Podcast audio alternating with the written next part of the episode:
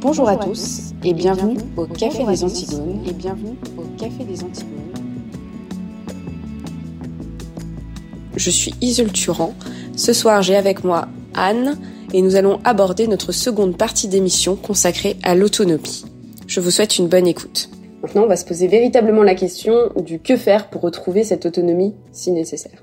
Alors, un premier chantier, c'est peut-être tout simplement de savoir répondre aux situations d'urgence, puisque ça a été la question que se posaient les gens pendant cette crise des gilets jaunes, quand ils se sont rués dans leur station à essence et dans leur supermarché, ils se sont demandé s'ils avaient ces petits poids à la maison. Pour les situations d'urgence, la question, elle est qu'est-ce qu'on a à savoir et qu'est-ce qu'on a à avoir à titre personnel pour pouvoir faire face à une diversité de situations avec une grosse économie de moyens? Euh, déjà une première réponse, euh, c'est déjà d'avoir sur soi, avec soi, chez soi, de l'argent liquide. Quand on se fait voler sa carte bleue en plein milieu d'un trajet euh, à une heure de chez soi et qu'on a une journée de travail devant soi ou qu'il faut tout simplement qu'on rentre et qu'on n'a pas de quoi payer un taxi, c'est bien d'avoir 20 euros en liquide dans la poche de sa veste. Ça peut sauver d'une situation très désagréable. Il y a aussi effectivement tous les papiers d'identité, donc c'est bien d'avoir un double dans ces cas-là. Je me souviens que ma mère s'est fait voler son sac à main à multiples reprises euh, euh, dans sa carrière de parisienne. Refaire des papiers d'identité, c'est long et c'est compliqué. Par ailleurs, la question des papiers administratifs et des papiers d'identité, c'est aussi quelque chose de très important en fait. En cas d'inondation, d'incendie, quand tous vos papiers personnels sont irrécupérables, il faut quand même que vous soyez en mesure de prouver que votre compte en banque vous appartient, que votre voiture vous appartient, que vous êtes bien assuré, sinon vous n'avez pas le droit de rouler, que votre maison est bien la vôtre. Donc ça, c'est euh, assez important de pouvoir avoir des doubles de ces papiers. Ça peut être mis dans un coffre-fort d'ailleurs. Hein. Euh, ça peut être mis sur clé USB à l'heure actuelle. On a tendance à penser que parce que euh, toutes nos identités bancaires sont sur notre application smartphone, tout va bien, on les a à portée de main en permanence. C'est évidemment pas le cas. C'est évidemment pas le cas, ça n'est pas suffisant. Donc pour des papiers administratifs, toujours avoir une version papier, une version numérique, à différents endroits, pour être sûr de pouvoir les récupérer facilement. On laissera euh, l'auditeur imaginer tout ce qu'il est possible de, de faire dans des situations où on a besoin urgemment de papier. Une situation à envisager aussi, euh, quand à titre personnel, une situation d'urgence, c'est tout simplement d'être bloqué pour X raisons en dehors de chez soi. En quel cas, de quoi on peut avoir besoin on n'envisage pas forcément facilement cette situation et pourtant elle est très fréquente. Il suffit euh, d'une rupture de service public, d'une manifestation pour être coincé d'un bout à l'autre d'une ville. De la neige. Il suffit d'avoir euh, de la neige qui tombe en plein milieu de la journée. Dans tous ces cas-là, quand on se retrouve éloigné de chez soi, chez soi pendant une durée indéterminée, la base de la base, c'est d'avoir avec soi une bouteille d'eau. Du sucre. Du sucre, un petit quelque chose à manger et quelques éléments aussi de santé de base. Quand on est sous traitement, il faut avoir quelques-uns de ces traitements sur soi. Effectivement, euh, très important parce qu'aujourd'hui, on a un approvisionnement très régulier de médicaments. Et je pense à des gens de mon entourage qui ont des traitements très très lourds. Première inquiétude, c'était est-ce que mes médicaments vont arriver à temps? Et ça, c'est vrai qu'aujourd'hui, le système d'ordonnance empêche un petit peu ces stocks minimales. Pour autant, euh, quand on a une maladie grave et chronique, il est important de voir ça avec son praticien. Dans un véhicule, de même, on peut garder de l'eau, on peut garder des cartes routières, parce que si on se retrouve en panne de GPS, il paraît que les cartes routières, ça reste une valeur sûre. Carnet, crayon, évidemment, la raclette à neige, j'espère que vous l'avez. Euh, mais aussi une couverture. Une couverture bien chaude au cas où on serait obligé de passer la nuit dans le véhicule. C'est aussi évidemment recommandé de garder dans sa voiture tous les éléments utiles en cas de panne. Donc il y a évidemment la roue de secours, hein, euh, les clés, euh, le triangle, le gilet jaune, maintenant tout le monde là. Mais quelques petites choses utiles, ça peut être les pinces de redémarrage, un câble de remorquage. Même si vous, vous n'êtes pas en mesure de réparer la panne vous-même, si vous avez le matériel, quelqu'un qui s'arrête pourra sera plus en mesure de vous aider. Ou vous d'aider les autres d'ailleurs. Hein. Tout à fait. Ensuite, je pense qu'on peut passer aussi aux situations d'urgence d'ordre médical. Ça fait partie du savoir. Là, c'est pas des choses à avoir à proprement parler. Les gestes de premier secours, c'est des choses qu'il faut connaître. Alors les enseignements, euh, euh, il y a plein de types d'enseignements qui, qui, existent. Les pompiers en proposent des gratuits voilà, euh, régulièrement. Donc il suffit de vous renseigner auprès de, de, la caserne de pompiers la plus proche. Il y a des cours gratuits euh, de premier secours, il y a des cours plus avancés qui sont payants mais qui restent très abordables. À partir du moment où on rentre dans l'âge adulte, c'est quelque chose qu'il faut absolument maîtriser. Pour ce qui est de tous ces petits accidents, de toutes ces petites urgences du quotidien, les femmes sont souvent mieux préparées que les hommes. Euh, le sac à main d'une femme peut rivaliser, je pense, avec euh, certains euh, sacs d'urgence des meilleurs survivalistes. La plupart des femmes ont dans leur sac les mouchoirs, les tissus, les papiers d'identité de toute la famille, des couches en plus, une tenue de rechange pour les enfants, une petite couverture au cas où le nourrisson est froid, les médicaments, et pourquoi pas un ou deux outils pour celles qui se retrouveraient effectivement, qui se seraient retrouvées en panne de poussette avec un boulon manquant. C'est des choses qu'on peut trouver dans un sac à main de femme. Anne, tu as abordé la question des, des outils. Euh, c'est clair que je pense, je pense qu'on se balade pas avec des pinceaux outils dans son sac à main. Par contre, des un coup de toi. Euh, des couteaux suisses, c'est toujours utile. Évidemment, les crans d'arrêt sont interdits. Les lames dépassent la longueur du, de la paume de la main sont interdits. Mais en, en revanche, un couteau suisse de type euh, couper le saucisson, etc. C'est des choses qu'on peut tout à fait avoir dans son sac et qui peuvent sauver euh, clairement la mise dans plein de situations. Hein. Bon, et puis après, on laissera pareil l'auditeur imaginer tout ce qu'il est possible de faire avec un couteau. Ah, un dernier petit détail quand même pour tout ce qui est euh, de l'ordre de la survie, on va dire, de, de l'anticipation personnelle. Ça être aussi la situation dans laquelle on est en voyage. Une trousse de couture, ça peut être utile hein, pour un homme comme pour une femme. Quand on a un rendez-vous de travail important et qu'il manque de boutons sur notre costume, c'est sympa de pouvoir leur coudre d'avoir le matériel et le savoir-faire aussi, c'est utile. Évidemment, un tournevis dans la poche gauche, ça peut paraître un peu étrange, mais il y a plein de petits outils quotidiens qui, si vous n'avez pas forcément envie de les trimballer sur vous en permanence, peuvent rester dans votre euh, sacoche d'ordinateur, dans euh, votre sac à main ou dans votre voiture et peuvent sauver de bien des situations désagréables.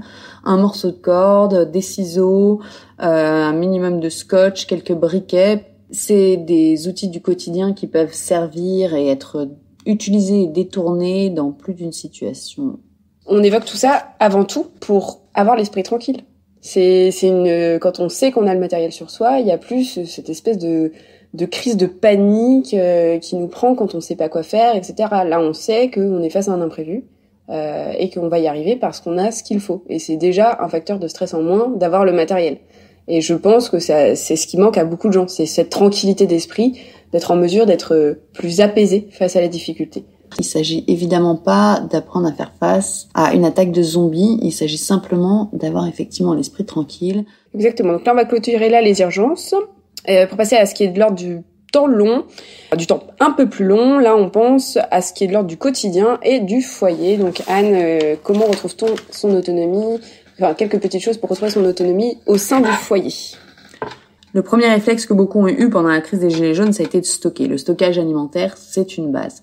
Parce que ça, pour le coup, c'est des situations, euh, on parlait d'incendie, on parlait d'inondation, euh, mais vous pouvez aussi subir tout simplement une coupure d'électricité dans votre quartier, peut s'avérer très dangereuse pour une famille quand on se retrouve en plein hiver avec seulement de l'eau glacée dans la maison et pas de chauffage c'est une situation qui peut très vite tourner au drame. Pour pouvoir anticiper sereinement ce genre de moment, évidemment des stocks d'eau, évidemment des stocks d'alimentation qui durent, donc avec des denrées sèches, hein, le riz, les pâtes, euh, des conserves alimentaires. Par ailleurs, ça a des intérêts, là on va entrer dans, dans, dans les intérêts plus euh, concret, sans doute, de cette démarche d'autonomie, c'est que l'habitude de stocker va vous rendre aussi indépendant par rapport à la manière dont est organisée la vente de euh, denrées alimentaires et de marchandises à l'heure actuelle.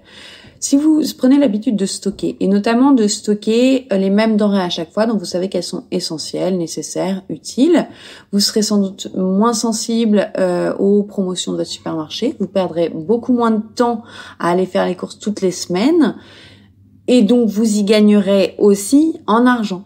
Quand on fait les courses une fois par mois pour toute la famille, on est aussi en mesure d'anticiper un licenciement euh, soudain, on est en mesure d'anticiper un problème de perte de carte bleue, on est en mesure euh, d'affronter une simple rupture de trésorerie en fait. Quand on a l'équivalent de deux mois de stock de nourriture, ça peut aider une famille à traverser une période difficile financièrement. Exactement. Et d'ailleurs, l'objectif de la maison, c'est pas de stocker des vêtements inutiles ou des babioles, etc. C'est avant tout de stocker ce qui est utile et nécessaire. Donc euh, même dans, enfin, je veux dire, là, moi qui vis en milieu urbain, je n'ai pas une place indéfinie. Néanmoins, euh, ce qui est de l'ordre de l'alimentaire a évidemment une place plus importante que le reste des choses dans ma maison. Et je ne, je n'éprouve aucune difficulté à ce stockage. Donc là, c'est une petite réponse à ceux qui pourraient dire oui, mais bon, quand même, c'est pas adapté, je ne vais pas stocker pour un mois.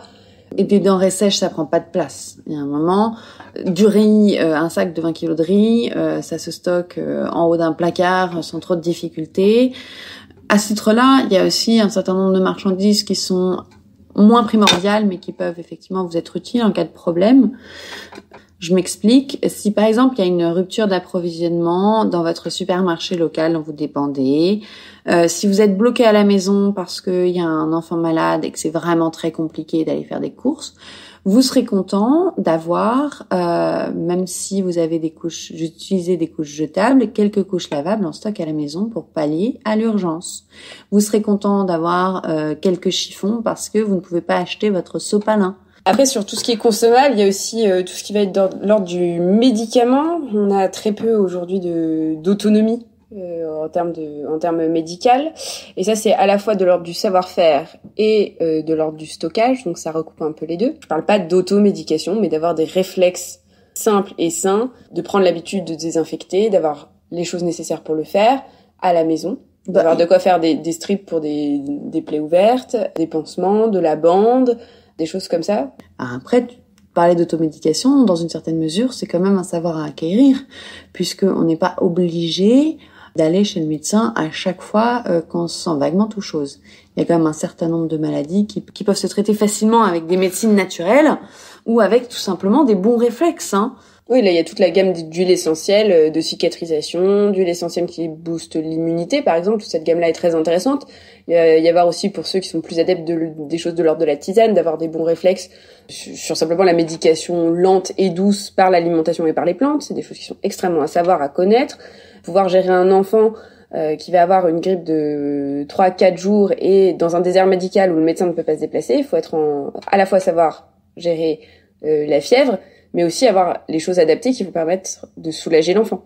Bah, pour ceux qui auraient peur peut-être de se lancer dans euh, voilà les, les, les médecines naturelles, les huiles essentielles qui effectivement peuvent être très puissantes, c'est non seulement du matériel à avoir, mais ce sont aussi surtout des savoirs à acquérir. Il y a un certain nombre de, de, livres très intéressants sur le sujet. Vous pouvez aussi suivre des formations. Effectivement, ce sont des, il s'agit de la santé de, de votre famille. Hein. C'est pas quelque chose à prendre à la légère, mais je pense vraiment que ce sont des savoirs euh, d'autant plus essentiels que la désertification médicale s'accentue et que dans des cas notamment de maladies infantiles, quelques heures peuvent vraiment faire la différence. Il y a déjà la connaissance des maladies, la reconnaissance des symptômes. Et par ailleurs, il y a aussi euh, les soins de base, on a parlé des gestes d'urgence, et idéalement savoir quand même manipuler quelques médications naturelles de base. C'est vrai qu'on parle des enfants parce que c'est souvent à ce moment-là que ce, le savoir s'acquiert pour les femmes notamment parce que c'est souvent elles qui sont gardiennes du foyer et de la maison, donc elles ont, c'est souvent elles qui organisent à la fois la logistique interne et le stock de médicaments et le savoir médical, et ça se fait et ça se découvre avec les enfants. Mais c'est un peu dommage. Je pense qu'on peut l'apprendre plus tôt, et quel que soit le sexe. Et, et ça, c'est vraiment bien de le maîtriser euh, le plus rapidement possible. Euh, donc ça c'était pour le petit tour médical. Donc on a vu anticiper la nourriture, on a vu anticiper euh, donc le savoir-faire autour de des pathologies. Alors je pense que sur le l'aspect aussi du foyer, il est intéressant dans la mesure de possi du possible de gagner en autonomie euh, la plus grande en alimentaire propre, c'est-à-dire en fruits et légumes. Le potager est une chose intéressante et faisable même en zone urbaine, puisque moi-même je détiens un carré de 1 mètre sur 1 mètre. Alors c'est très peu, mais mine de rien, on arrive quand même à faire des choses. De fait, Là, on commence à réfléchir à l'autonomie sur le beaucoup plus long terme. Si on veut assurer l'autonomie à un foyer, euh, il faut commencer à penser autonomie alimentaire et pas seulement stockage. Donc là, c'est effectivement des balconnières, hein, tout simplement. Mais il y a aussi des plantes qu'on peut faire pousser en intérieur. Donc après, quand on a la chance de disposer d'un terrain, tant mieux, on peut faire un immense potager, c'est parfait. En zone urbaine, où la question est effectivement plus complexe à gérer, il faut pas oublier qu'il existe des jardins partagés et qu'il y a beaucoup d'initiatives qui sont faites, par exemple, pour végétaliser des espaces qui ne sont pas. Et notamment là, il y a énormément de choses qui se font sur tout ce qui est jardin partagé, mise en place de ruches, etc. C'est des choses que vous devez investir. Et ça, ça me fait toujours beaucoup rire parce que quand on parle d'autonomie, nous, euh, ça fait un moment avec les Antigones qu'on travaille ces thématiques-là et qu'on rencontre des gens qui ont plein de grandes théories sur le sujet. En attendant, euh, des gens qui sont capables de descendre, voir leur association des locataires pour cultiver eux-mêmes, euh, se regarder les ruches qui sont euh, euh, mises en place dans le quartier, etc. Ça court pas les rues et ça court pas non plus les rues ceux qui ont voilà un bout de terrain sur lequel il n'y a pas une patate quoi. c'est bien beau de militer pour l'agriculture écologique et pour moins de toxiques dans les aliments, mais on devrait peut-être commencer par regarder l'intérieur de nos placards et avoir une démarche et des modes de vie cohérents avec les idées qu'on propose. Le plus cohérent possible. L'idée, c'est de faire les, les, choses petit à petit. Voilà, l'idée, c'est pas de monter une batte du jour au lendemain, mais c'est de réfléchir sa vie en, en apprenant de plus en plus à être autonome c'est des démarches qu'on apprend pas à pas, de toute façon.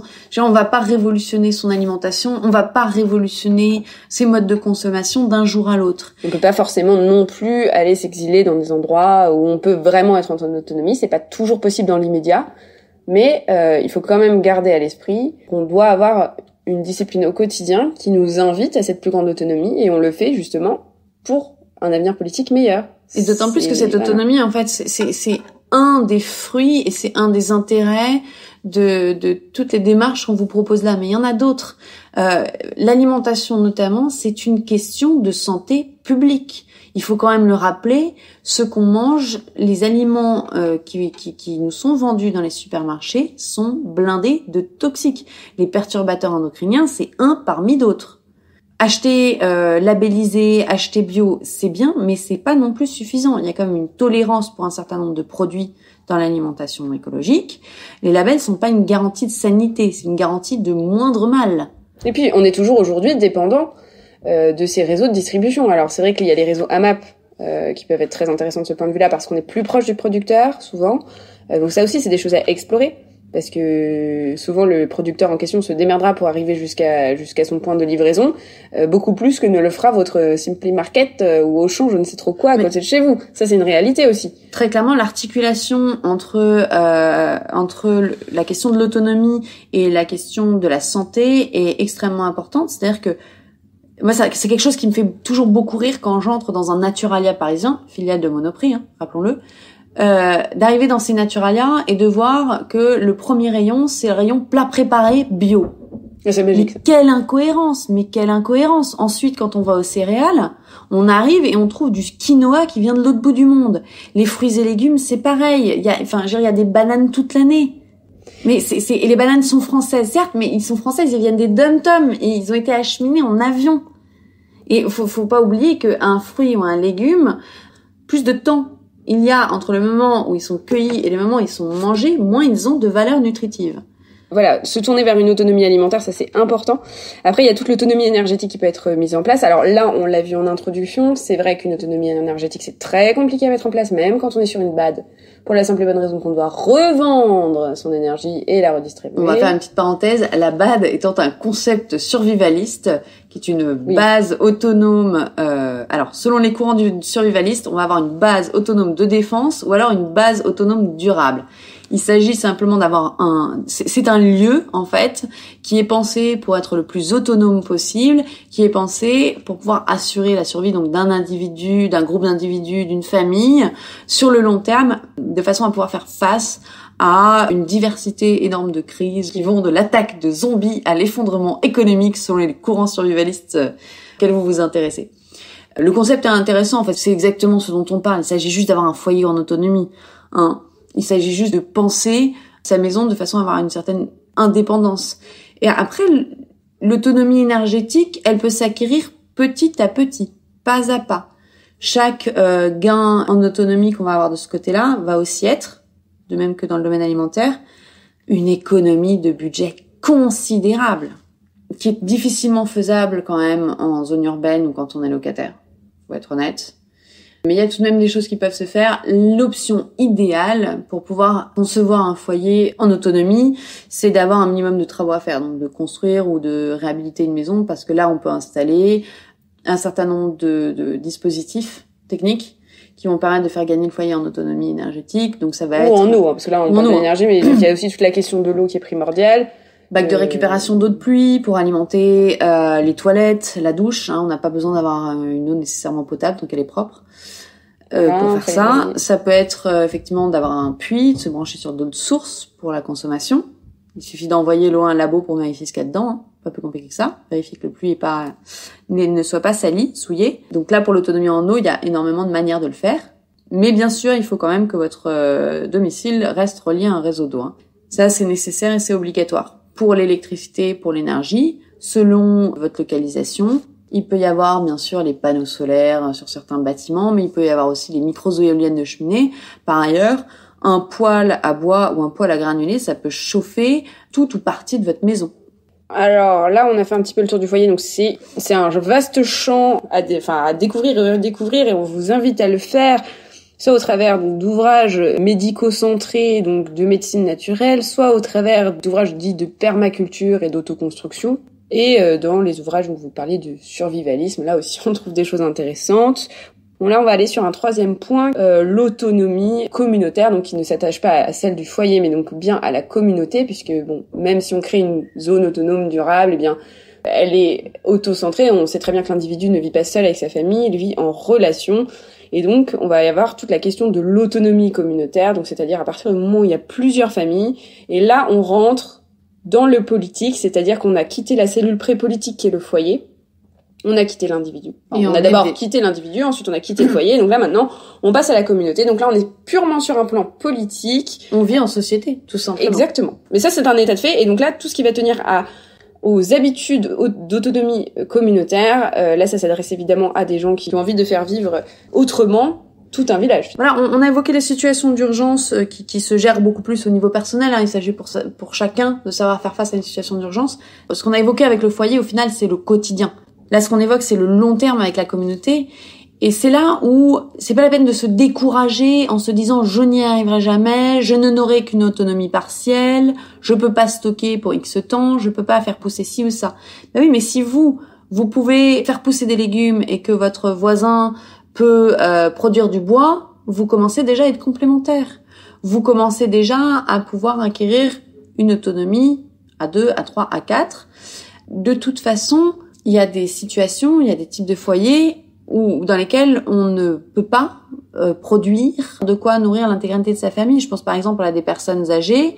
Et puis de toute façon, c'est ça, c'est que l'autonomie en famille, en vase clos, c'est pas un objectif. L'homme est un animal social et on doit penser les choses de manière communautaire et communautaire entendu au sens large. C'est-à-dire que même c'est des simples solidarités entre voisins pour se rendre des services dans un sens ou dans un autre qui sont de l'ordre du troc. Donc c'est-à-dire que là on biaise tout ce qui est de tous les flux, tous les échanges, tout, toutes les spéculations. C'est simplement un, échange entre bon voisinage.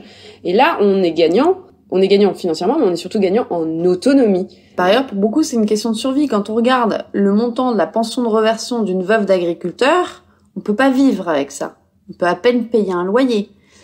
Dans ma ville, il y a un certain nombre de personnes âgées qui ne se nourrissent euh, correctement que parce que certains de leurs voisins pensent à leur apporter régulièrement le surplus de leur potager. Et ça, ça concerne non seulement les autres, mais ça peut vous concerner vous-même un jour. Et ça, c'est quelque chose auquel il faut penser. Donc plus on a intégré en amont ces réflexes d'autonomie, plus on a mis en place de moyens euh, pour être autonome, pour avoir un foyer autonome, plus on sera en mesure de faire face à ces périodes difficiles. Et puis on aura le réseau aussi pour supporter, euh, supporter ces moments-là. C'est quelque chose, donc je disais politique, on peut l'envisager sous plusieurs angles, on peut l'envisager aller à- simplement entre réseaux de bon voisinage, comme je le situais, entre réseaux d'amitié, on peut l'envisager d'un point de vue de la ville, de la commune, et là, les maires ont évidemment des places à prendre. C'est-à-dire que euh, quand on tient une mairie, on peut faire des choses d'un point de vue de l'autonomie de sa ville. Remettre les sources d'eau en marche, Et même, même si on n'a pas la vocation d'être maire, ou même si on a un mauvais maire dans sa commune, on peut faire quelque chose dans la mesure où, à partir du moment où on a un certain un nombre critique de personnes euh, et qu'on détient un certain nombre de savoir-faire, c'est déjà un outil politique dans la mesure où euh, des savoir-faire, des capacités de produire des, des, des marchandises, euh, de fournir un certain service que d'autres sont pas en mesure de fournir, c'est déjà un moyen de relocaliser l'économie. plus l'économie est locale, moins justement on va être sujet à tout, ce- enfin aux causes de nos dépendances que nous avons citées dans la première partie. Et c'est ça qui est absolument essentiel et qui, qui va permettre l'existence d'un politique réel on peut penser que c'est un, doux rêve, une douce utopie, mais ça se fait, ça se fait déjà, ça se fait dans des endroits divers, hein, il suffit d'aller fouiller un petit peu sur Internet, mais beaucoup plus près de chez nous, il y a eu des expériences de fête, tout simplement à la ZAD de Notre-Dame-des-Landes. Alors on a beaucoup parlé, on a entendu parler dans les journaux des casseurs, des terribles manifestations alors à Nantes avec les Black Blocs qui débarquaient en force. Alors Notre-Dame-des-Landes, c'était beaucoup plus compliqué que ça quand même. Il y a effectivement des Black Blocs, il y a effectivement des casseurs. Il y a effectivement des gens qui euh, simplement se promenaient sur la zone sans plus d'objectifs que ça. Il y a aussi des véritables alternatives qui ont été proposées avec des familles qui vivaient là, qui vivaient là très bien en communauté non pas isolées, euh, qui ont monté des boulangeries, qui ont monté euh, des chantiers, qui ont repris des fermes abandonnées. Alors oui, il y en a qui ont été squattées, euh, qui ont été détruites assez seulement. Il y a aussi des fermes qui ont été remontées vraiment à bout de bras par des gens qui euh, ont décidé de tester ces alternatives, de vraiment les vivre. Et voilà, il y a des belles choses qui se sont faites, qui ont vraiment été réalisées, qui sont possibles et qui sont reproduisibles. On n'est pas obligé d'aller euh, à Notre-Dame-des-Landes pour ça, mais on peut recréer des choses comme ça chez soi. Et on peut le faire de. Alors oui, parce que c'est vrai que on parle. Il y a aussi une question d'esthétique. Euh, beaucoup de choses de nos, des images qu'on a vues de Notre-Dame-des-Landes où toutes ces toutes ces autoconstructions, toutes ces choses sont affreusement laides. Il y en a aussi des très belles. Mais hein. voilà, c'est ça qu'il faut voilà, c'est ça qu'il faut c'est ça qu'il faut savoir, c'est que quand vous regardez les autoconstructions, il y a des choses incroyablement superbes qui ont été faites. Mais quand, on, pas c'est pas parce qu'on vit en autonomie ou qu'on qu'on cherche à avoir une ville autonome, une communauté autonome euh, qu'on parle d'hippies euh, dégueux euh, avec des très clairs, la communication hein. officielle qui a été faite autour de, de, de Notre-Dame-des-Landes, elle était à peu près de la même honnêteté que la communication qui a été faite autour de la manif pour tous. Hein. La réalité est quand même autrement plus complexe que ça, heureusement. Euh, mais donc voilà, il y a des choses à voir. D'ailleurs, il y a des films qui ont été faits qui sont assez intéressants là-dessus. Euh, mais c'est aussi des choses qu'on peut reproduire dans sa commune sans être obligé d'aller se couper du monde et d'aller s'isoler. Il suffit que le maire vous accorde un terrain et vous pouvez créer ensemble un bâtiment communal, un chantier participatif. Si vous-même euh, vous avez un terrain dans votre jardin, il y a des associations qui proposent de vous former, de faire des chantiers participatifs pour reconstruire ce bâtiment selon des méthodes traditionnelles. Vous apprendrez, vous partagerez un savoir, vous rencontrerez des gens. Ce sera intéressant. Vous pouvez louer votre jardin que vous n'utilisez pas. Et vous pouvez même arriver avec des initiatives pareilles, un degré d'autonomie que vous n'avez encore jamais imaginé en ayant votre propre boulangerie dans votre jardin. Et puis enfin, il y a un dernier point que je qu'on voulait souligner, qui nous est très cher, c'est enfin l'autonomie sur un temps encore plus long que celui de la communauté, euh, qui est le temps de la génération, de la transmission de savoir. C'est transmettre ou disparaître, c'est aujourd'hui l'enjeu, c'est l'enjeu d'aujourd'hui. Il n'y a pas d'autre mot. Et donc euh, l'autonomie, euh, doit être pensé de manière générationnelle, c'est-à-dire qu'avez-vous envie de transmettre à vos enfants? Ça ne peut pas être votre iPhone parce qu'il a une durée de vie de moins de deux ans, donc il va falloir peut-être penser à, avoir un, quelque chose à transmettre. Ce ne sera pas seulement votre livret ce ne sera pas seulement votre belle maison. Avant tout, c'est une formation, une formation intellectuelle, mais c'est aussi des savoirs et des savoir-faire qu'il faut transmettre. Des savoir-faire, des vrais métiers. Je pense que là, c'est aussi quelque chose qu'on n'a pas abordé, mais c'est qu'il est très difficile d'être autonome euh, quand on est euh, trader ou quand on est banquier, je suis désolée de le dire. Euh, il y a un moment donné, il faut avoir des savoir-faire réels. C'est pas grave, il y a Sushi Shop. Exact, il y a Sushi Shop, donc tout va bien. Mais euh, faut peut-être retourner, alors pas forcément à la terre, mais en tout cas à des travaux manuels réels, avec des productions réelles, un savoir-faire réel. Hein. On pense toujours à cette scène de crise incroyable où il reste plus qu'une place sur le bateau qui va sauver tout le monde mais on demande à chacun sa profession. Euh, voilà, il y en a un qui dit qu'il est comptable euh, et l'autre qui dit qu'il est mécano. Bon, bah voilà, le comptable, il va être euh, sur le, le bord de la route. Voilà, bon, bah c'est des choses comme ça qu'il faut penser. Hein.